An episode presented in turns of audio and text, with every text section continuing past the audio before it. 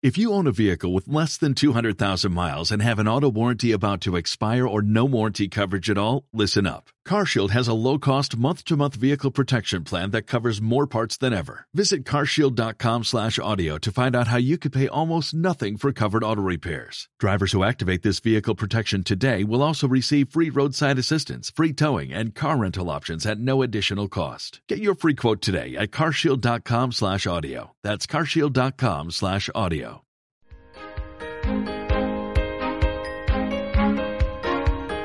Buceando el Evangelio.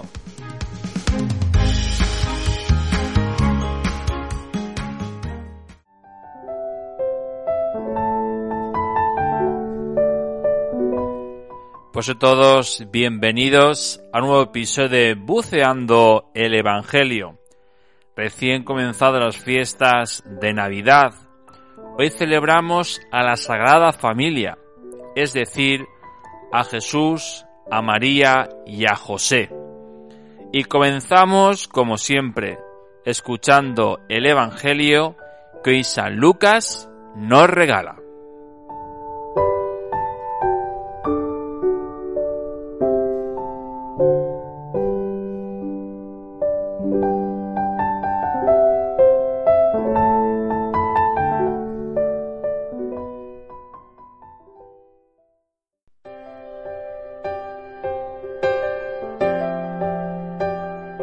Cuando se cumplieron los días de la purificación según la ley de Moisés, los padres de Jesús lo llevaron a Jerusalén para presentarlo al Señor de acuerdo con lo escrito en la ley del Señor. Todo varón primogénito será consagrado al Señor, y para entregar la oblación, como dice la ley, un par de tórtolas o dos pichones. Había entonces en Jerusalén un hombre llamado Simeón, hombre justo y piadoso, que aguardaba el consuelo de Israel, y el Espíritu Santo estaba con él. Le había sido revelado por el Espíritu Santo, que no veía la muerte antes de ver al Mesías del Señor. Impulsado por el Espíritu fue al templo, y cuando entraban con el niño Jesús, sus padres, para cumplir con él lo acostumbrado según la ley, Simeón lo tomó en brazos y bendijo a Dios diciendo, Ahora, Señor, según tu promesa, puedes dejar a tu siervo irse en paz, porque mis ojos han visto a tu Salvador, a quien has presentado ante todos los pueblos, luz para alumbrar las naciones y gloria de tu pueblo Israel. Su padre y su madre estaban admirados por lo que se decía del niño, Simeón los bendijo y dijo a María, su madre, Este ha sido puesto para que muchos en Israel caigan y se levanten, y será como un signo de contradicción, y a ti misma una espada te traspasará el alma, para que se ponga de manifiesto los pensamientos de muchos corazones. Y cuando cumplieron todo lo que prescribía la ley del Señor, se volvieron a Galilea, a su ciudad de Nazaret, el niño, por su parte, iba creciendo y robusteciéndose, lleno de sabiduría y la gracia de Dios estaba con él.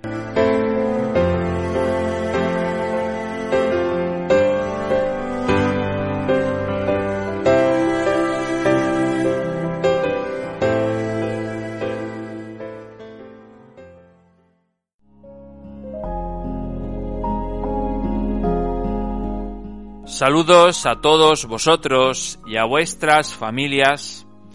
hoy toca especialmente fijarnos no en una persona, que es la importante, hablando de Jesús, sino hoy tenemos que hablar de tres personas, de San José, de la Virgen María y del niño Jesús, porque hoy hablamos de la Sagrada Familia esa familia que Dios escogió para su Hijo, a través de la Virgen María encarnarse y tener a San José como el que hiciera de padre aquí en la tierra de su Hijo Jesús.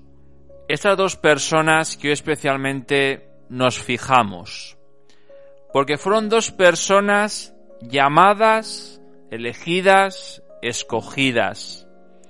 Dos personas que tuvieron que aceptar un nuevo proyecto.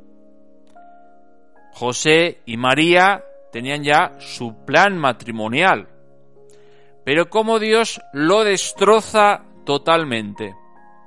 E incluso les ofrece más de lo que podían pensar. Porque ser ni más ni menos que María, la Madre del Señor, y San José, el que protegiera a María y a Jesús. Esta sagrada familia, donde el principal agente, lo que hace que esto sea posible, es Dios. Dios como va trabajando poco a poco a San José y a la Virgen María.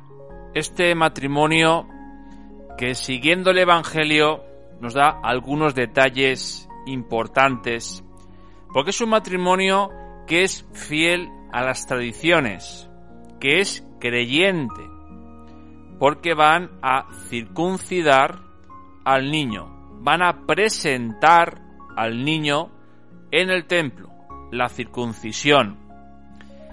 Y cómo presentan, según dice el Evangelio, un par de tórtolas o dos pichones. ¿Esto qué nos dice a nosotros? Pues según la ley había que presentar una ofrenda y había de varios grados. Para los más, para la gente más sencilla, más humilde, permitía un par de tórtolas o dos pichones. Como María y San José era un matrimonio sencillo, humilde, podemos decirlo a nivel económico medio bajo. ¿Y cómo aparece aquí un protagonista en, esta, en este evangelio que era Simeón? Como también pasa durante María y su prima Santa Isabel. Cómo hay personas que tienen esta luz del Espíritu Santo y cómo Simeón, al ver al niño Jesús, como lo reconoce como el Salvador. De aquí que diga esta oración, más conocida como el Nunc Dimitis. Ahora, Señor, según tu promesa, deja a tu siervo irse en paz, porque mis ojos han visto a tu Salvador. ¿Cómo vio esta persona mayor, anciana, pero con una sabiduría que únicamente procede del Espíritu Santo? cómo vio en ese niño al Salvador e incluso les dice a sus padres la misión. Este ha sido puesto para que muchos en Israel caigan y se levanten, y será como un signo de contradicción. Aquí está la misión que ya desde pequeños sus padres conocían, cómo era una persona que iba a levantar a los que estaban caídos y un signo de contradicción. Ya Jesús, desde su nacimiento, comienza a ser una eterna pregunta. Esa duda que, como ya conocemos en los evangelios, van surgiendo. ¿Eres tú el Mesías? ¿Con qué autoridad lo haces?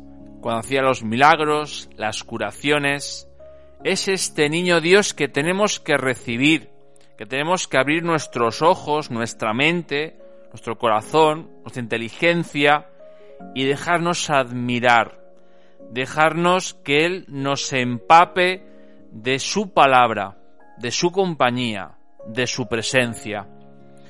Pues pidamos hoy al Señor, al Dios que ha nacido, a Jesús, que abramos el corazón, abramos nuestra vida, y nos dejemos empapar por su gracia, por su presencia, por su misericordia.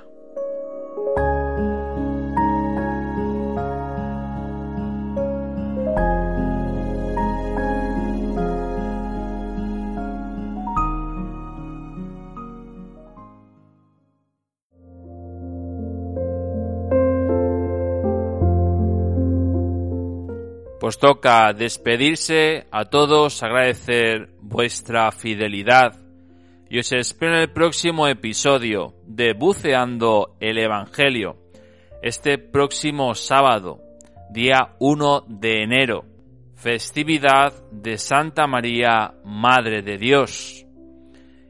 Y a todos desearos un feliz año nuevo. Y me despido con una canción que se llama Sagrada Familia de Nazaret, de la cantautora cristiana Ana Betancourt.